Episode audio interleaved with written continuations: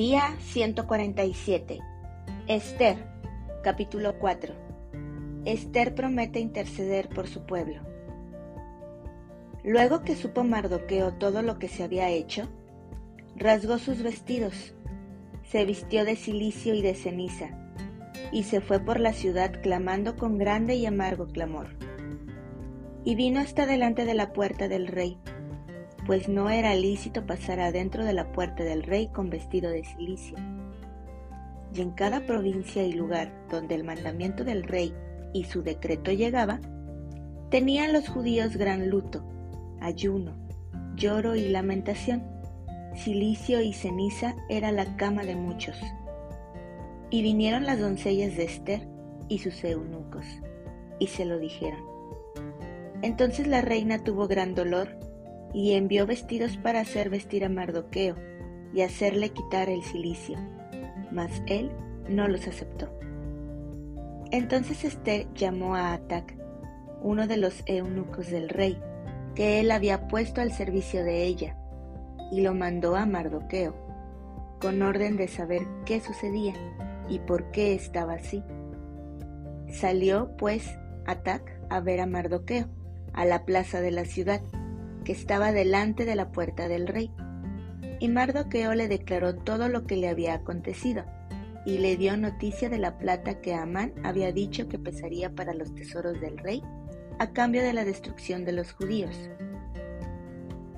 Le dio también la copia del decreto que había sido dado en Susa, para que fuesen destruidos, a fin de que le mostrase a Esther y se la declarase y le encargará que fuese ante el rey a suplicarle y a interceder delante de él por su pueblo.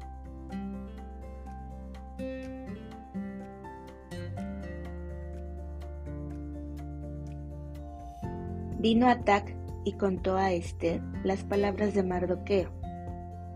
Entonces Esther dijo a Atac que le dijese a Mardoqueo, todos los siervos del rey y el pueblo de las provincias del rey Saben que cualquier hombre o mujer que entra en el patio interior para ver al rey sin ser llamado, una sola ley hay respecto a él. Ha de morir, salvo aquel a quien el rey extendiere el cetro de oro, el cual vivirá. Y yo no he sido llamada para ver al rey estos treinta días y dijeron a Mardoqueo las palabras de Esther.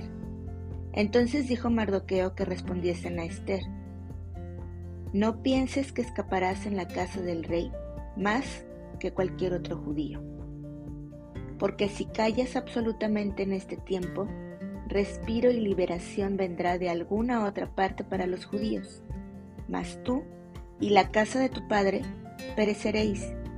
¿Y quién sabe si para esta hora has llegado al reino? Y Esther dijo que respondiesen a Mardoqueo. Ve y reúne a todos los judíos que se hallan en Susa, y ayunad por mí, y no comáis ni bebáis en tres días, noche y día. Yo también con mis doncellas ayunaré igualmente, y entonces entraré a ver al rey, aunque no sea conforme a la ley, y si perezco, que perezca. Entonces Mardoqueo fue e hizo conforme a todo lo que le mandó Esther.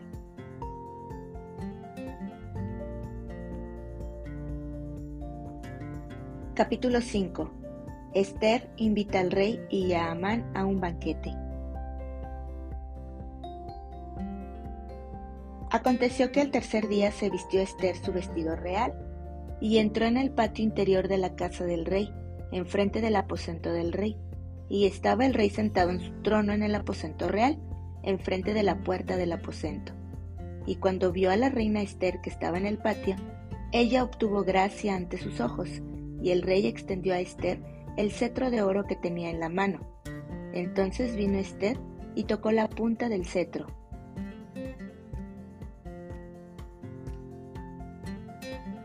Dijo el rey, ¿qué tienes, reina Esther? ¿Y cuál es tu petición? Hasta la mitad del reino se te dará.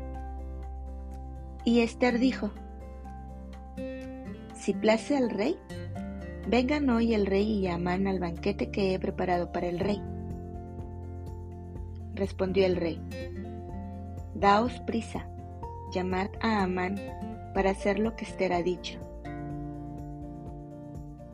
Vino, pues, el rey con Amán al banquete que Esther dispuso.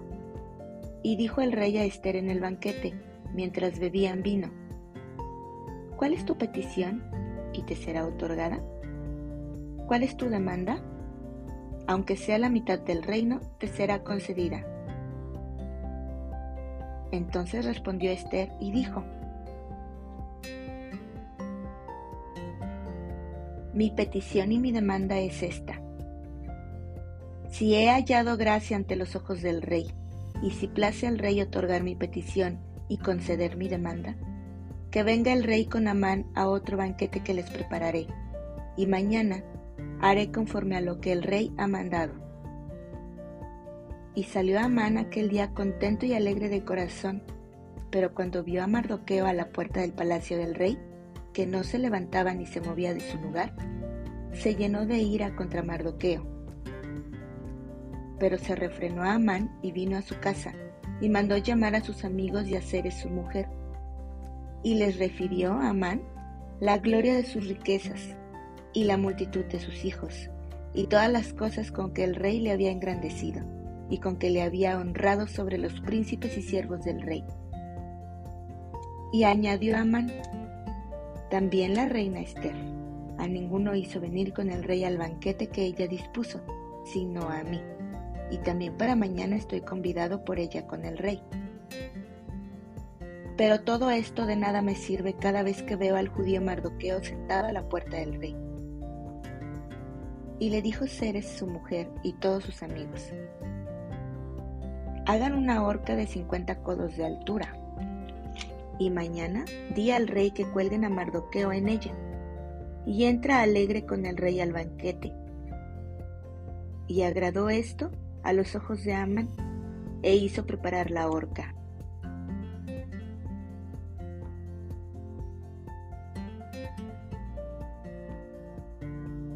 Capítulo 6 Amán se ve obligado a honrar a Mardoqueo.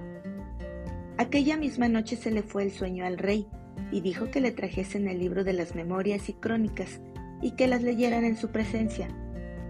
Entonces hallaron escrito que Mardoqueo había denunciado el complot de Victán y de Teres, doce eunucos del rey, de la guardia de la puerta, que habían procurado poner mano en el rey Asuero. Y dijo el rey, ¿qué honra o qué distinción se hizo a Mardoqueo por esto? Y respondieron los servidores del rey, sus oficiales, nada se ha hecho con él. Entonces dijo el rey, ¿quién está en el patio? Y Amán había venido al patio exterior de la casa real para hablarle al rey para que hiciese colgar a Mardoqueo en la horca que él le tenía preparada. Y los servidores del rey le respondieron, He aquí, Amán está en el patio. Y el rey dijo, que entre.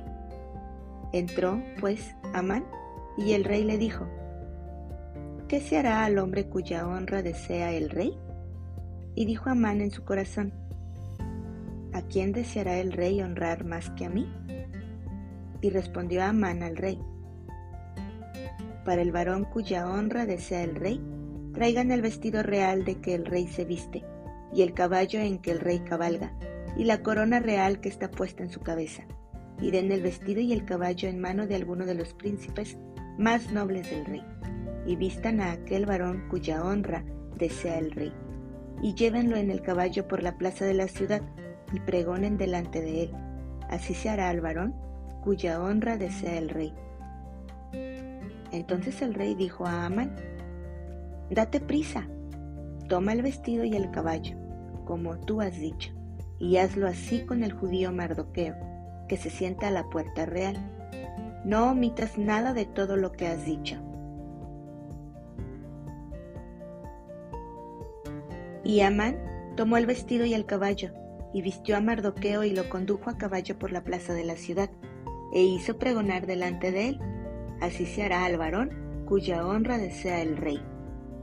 Después de esto, Mardoqueo volvió a la puerta real y Amán se dio prisa para irse a su casa, apesadumbrado y cubierta su cabeza. Contó luego a Amán a Ceres su mujer y a todos sus amigos todo lo que le había acontecido.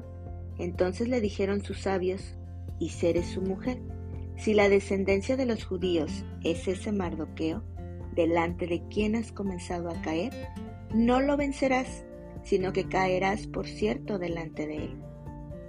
Aún estaban ellos hablando con él cuando los eunucos del rey llegaron apresurados para llevar a Amán al banquete que Esther había dispuesto. Capítulo 7. Amán es ahorcado. Fue pues el rey con Amán al banquete de la reina Esther, y en el segundo día, mientras bebían vino, dijo el rey a Esther, ¿Cuál es tu petición, reina Esther, y te será concedida? ¿Cuál es tu demanda? Aunque sea la mitad del reino, te será otorgada.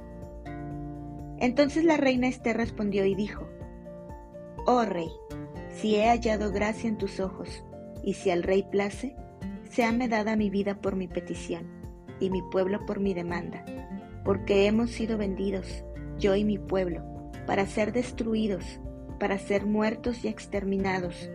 Si para siervos y siervas fuéramos vendidos, me callaría, pero nuestra muerte sería para el rey un daño irreparable.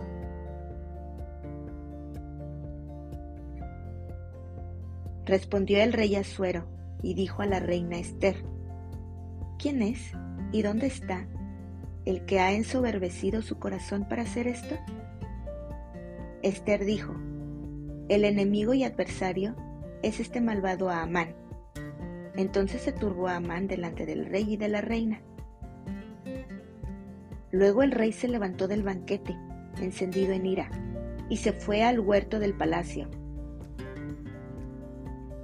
Y se quedó a Amán para suplicarle a la reina Esther por su vida, porque vio que estaba resuelto para él el mal de parte del rey. Después el rey volvió del huerto del palacio al aposento del banquete, y Amán había caído sobre el lecho en que estaba Esther. Entonces dijo el rey, ¿querrás también violar a la reina en mi propia casa? Al proferir el rey esta palabra, le cubrieron el rostro a Amán, y dijo Arbona, uno de los eunucos que servían al rey, He aquí en casa de Amán la horca de cincuenta codos de altura que hizo Amán para Mardoqueo, el cual había hablado bien por el rey. Entonces el rey dijo, colgadlo en ella. Así colgaron a Amán en la horca que él había hecho preparar para Mardoqueo, y se apaciguó la ira del rey.